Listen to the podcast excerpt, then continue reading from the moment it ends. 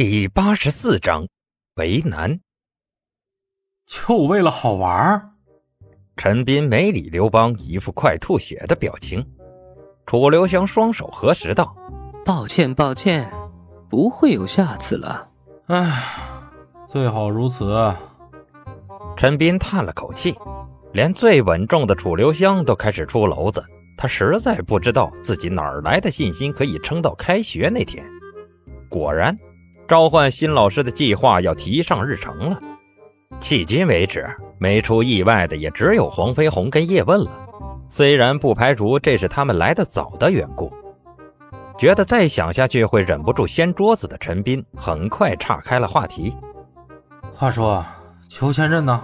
今天一天都没看见他了。他去买栗子了吧？刘邦一边嚼着饭菜一边道。陈斌不解的歪了歪头。啊？买栗子，他很喜欢吃栗子吗？我怎么不知道？刘邦得意的咧了咧嘴儿。所以啊，你这个校长做的太失败了，连自己老师的习惯爱好都没摸清楚。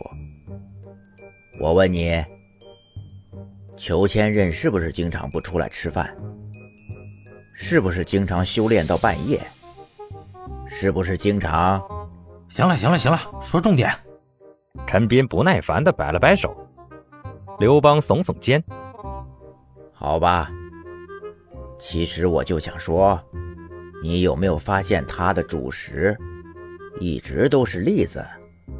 陈斌仔细回忆了下：“呃，的确经常看见他房间里有栗子壳，不过他拿来当主食的吗？因为方便啊。”说出来你也许不信，刘邦一脸其实我也不信的表情。那家伙炒铁砂那口锅下面，全他娘的是栗子。饿了就摸两个上来吃，吃完继续练。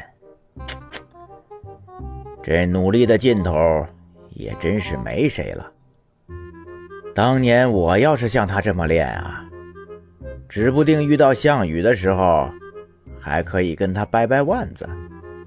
陈斌彻底无语了。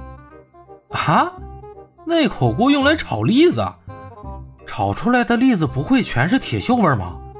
那可是铁砂呀！不会吧？我试过，味道还挺不错的。刘邦咂咂嘴，貌似回味无穷的样子。他要是以后失业了，兴许可以在街头摆个栗子摊儿。我用我当了几年皇帝的舌头做担保，不火我割舌头。说曹操，曹操就到。就在刘邦编排裘千仞编排的正起劲儿的时候，那个高壮的身影回来了，往厨房门口丢了个麻袋。陈斌往敞开的麻袋口远远看了一眼，里面真的装了满满的栗子。放下麻袋后，他往门口招了招手。进了一个戴金丝眼镜、一身浅灰色西装的斯文男，他指着陈斌的方向跟斯文男说了两句，从麻袋里掏出几颗栗子装进口袋，自顾自地走了。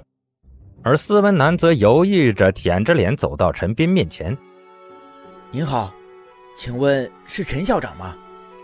斯文男掏出张名片递到陈斌面前：“我叫胡太来，是裘老师介绍过来的。”啊。我看到了，裘千仞介绍您来是为了。陈斌看向胡太来的名片，上面写的是某某上市公司的经理。这人貌似跟他的学校扯不上什么关系吧？胡太来点点头，顺着刘邦让出的位子坐下。是这样的，就在刚才我去接女儿放学的时候，恰好被几个混混缠上了。裘老师见义勇为，为我们父女俩解了围。所以我特地来感谢一番。裘老师真是个好人啊！得，估计又是一个被裘千仞的大师脸骗了的。陈斌懵懵懂懂的应了句：“呃，不用不用，救你的是裘千仞，你跟他道谢就行了，不用找我。”嘿嘿，校长，人家这是有事相求呢。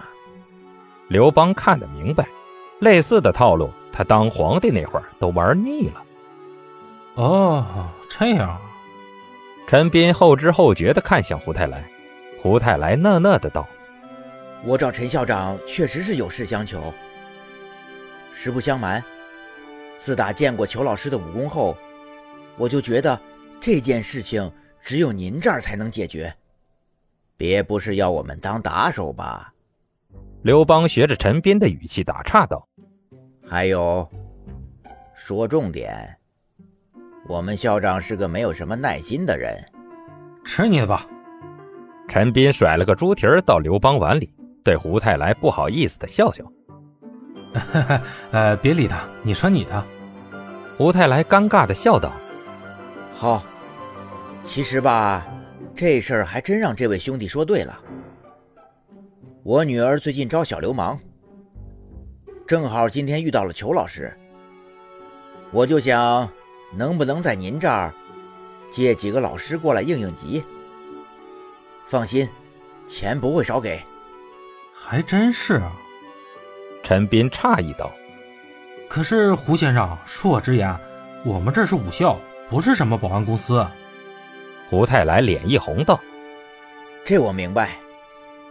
可是现在的孩子太敏感，我怕找那些乱七八糟的，反而让他跟我发脾气。”他现在已经越来越不听我劝了，所以我想着找个人假扮家庭老师或者他的朋友，岁数太大的不行。那事儿我跟老师反映过，他气得三天没搭理我，叛逆期呀。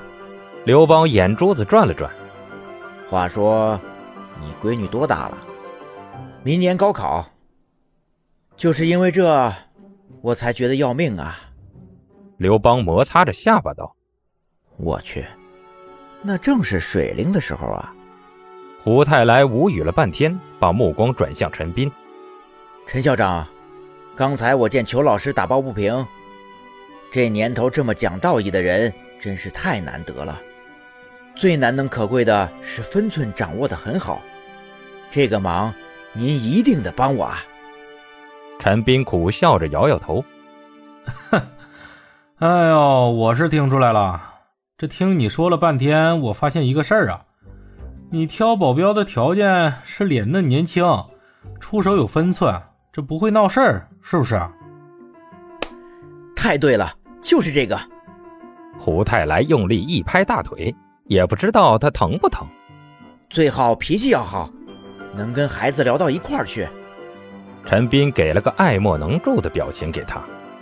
这事儿我可没办法了，你可能不知道，我这学校都还没开张呢，这招的学生都属于没学两年的那种类型，能打的学生不是没有，但一个个恐怕都收不住分寸。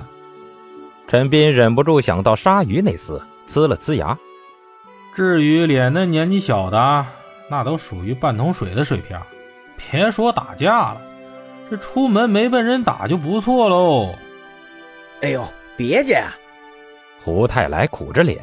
裘老师说您这儿确实有符合条件的人，要不然我也不会来这儿了。